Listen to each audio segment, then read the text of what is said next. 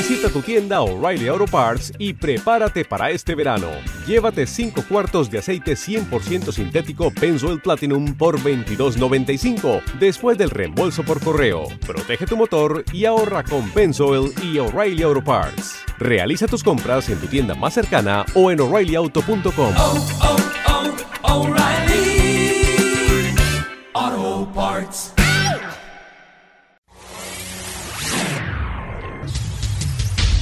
Este es un podcast de El Radar del Sol, periodismo regional.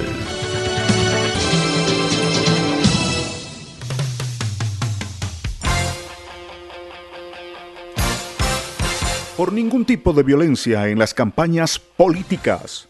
Esta es una invitación para recuperar la democracia, que es una fuerza para preservar el país. Hola, bienvenidos. Mi nombre es Felipe Andrés Criollo y este es un podcast del Radar del Sol.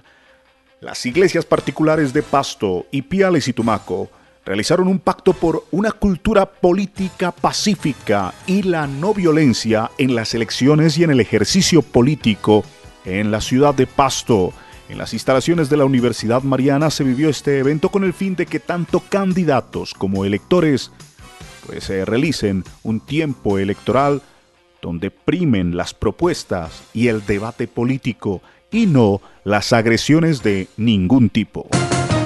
Monseñor Juan Carlos Cárdenas, obispo de Pasto, con la referencia del Papa Francisco, dijo que para un político no debe ser preocupación que haya bajado en la percepción de su imagen o en las encuestas, sino que como un constructor con grandes objetivos, con mirada amplia, realista y pragmática, vaya aún más allá de su propia región y país.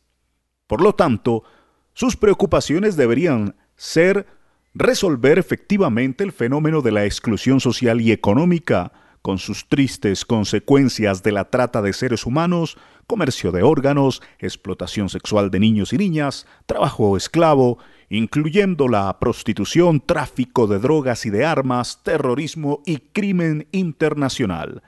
La principal preocupación del político deberían ser los sufrimientos de las personas, y complementó Monseñor Juan Carlos Cárdenas diciendo, Pondrá el foco donde tiene que ser y no en distraer una campaña en medio de agresiones personales que seguramente dan más rating y pueden dar puntos en las encuestas, pero no apuntan a lo esencial y definitivo.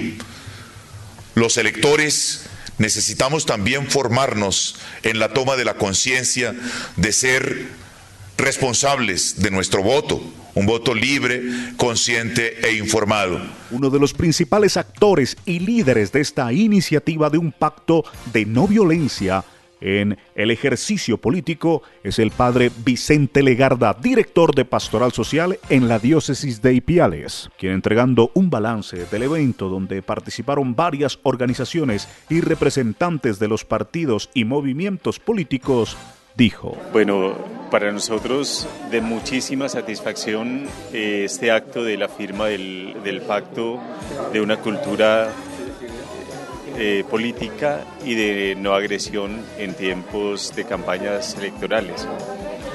Teniendo en cuenta que eh, se firmaron en, el, en este día 33 organizaciones y tras de cada organización hay un sinnúmero de organizaciones. Por ejemplo, si hablamos de Consejo Departamental de Paz que estuvo presente, allí nomás hay alrededor de 35 organizaciones adicionales.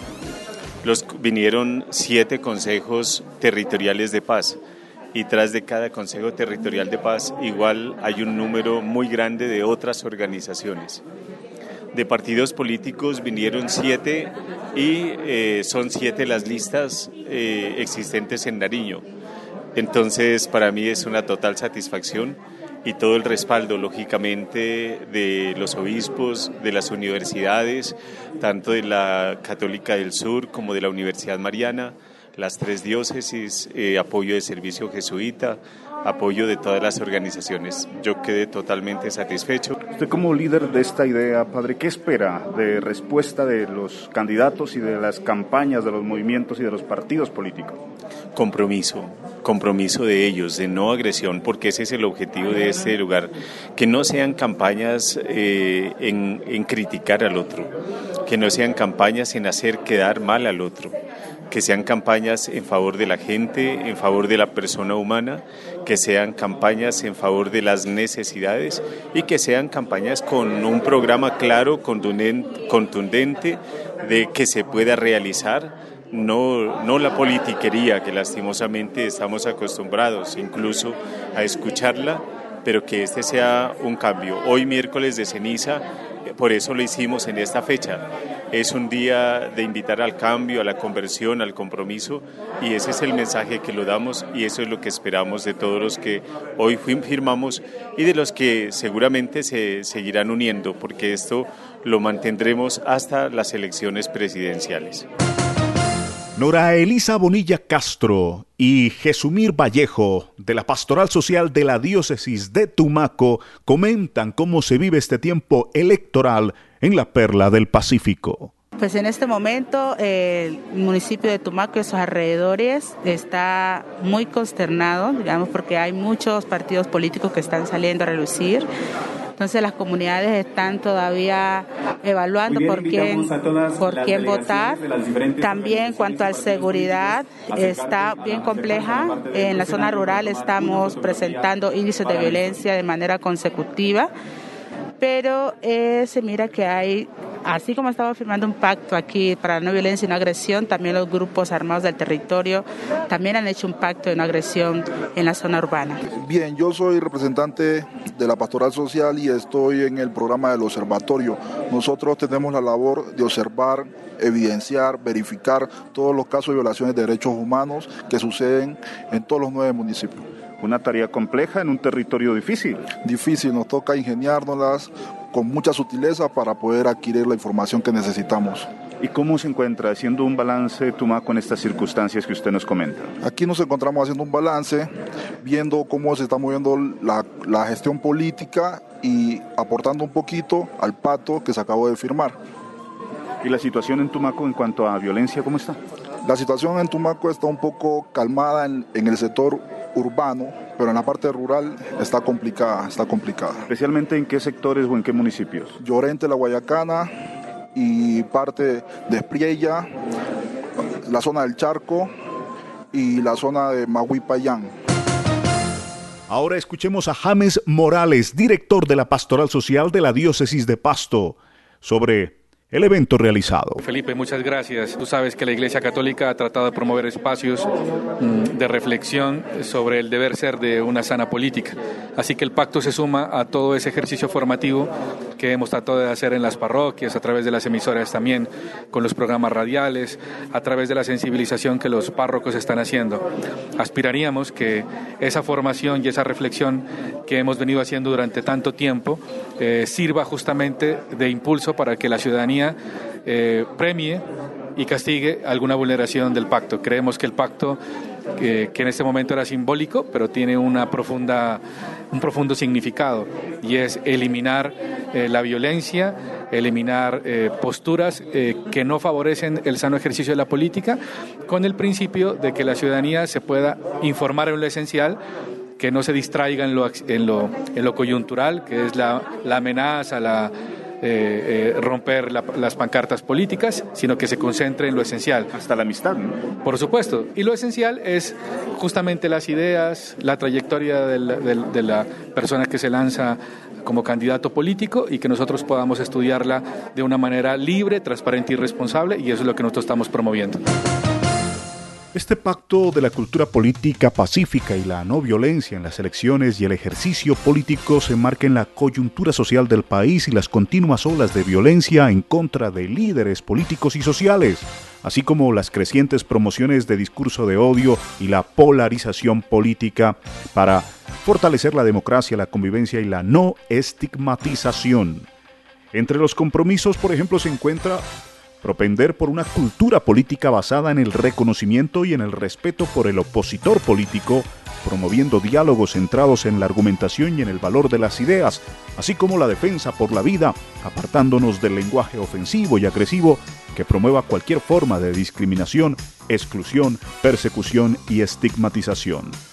Rechazar públicamente y denunciar ante las autoridades competentes todo aquello que eh, afecte el funcionamiento de la democracia, como los comportamientos violentos emprendidos en nombre de o por los candidatos y candidatas en contienda que incidan, afecten o impidan la participación política, entre otros.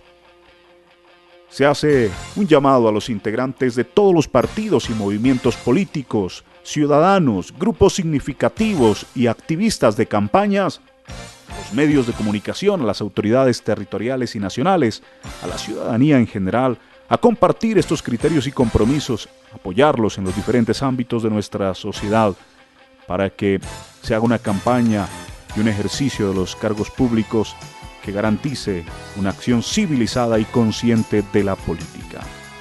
En apartes de este pacto, se dice que se hará seguimiento al cumplimiento y materialización de este pacto, que creemos nosotros es una estrategia importante a implementar, una especie, como decíamos en las entrevistas, de un observatorio del comportamiento ciudadano y de especialmente políticos en materia de no violencia y de ningún tipo de agresión en tiempo electoral. Agradecemos que estén con nosotros en el Radar del Sol. Los invitamos a seguirnos en los diferentes canales que están dispuestos para ustedes en Facebook, en YouTube. Suscríbanse a nuestro canal y activen la campanita. También en las diferentes plataformas de podcast nos encuentran y visite nuestra página web elradardelsol.com. El Radar del Sol, periodismo regional. Haz parte de nuestra comunidad. Estás en nuestro radar. El Radar del Sol. Su magazine de Nariño para el mundo. Suscríbete a nuestro canal de YouTube. Síguenos en Facebook, Spotify, Spreaker, Deezer y demás plataformas de podcast. Visítanos en nuestra página web elradardelsol.com.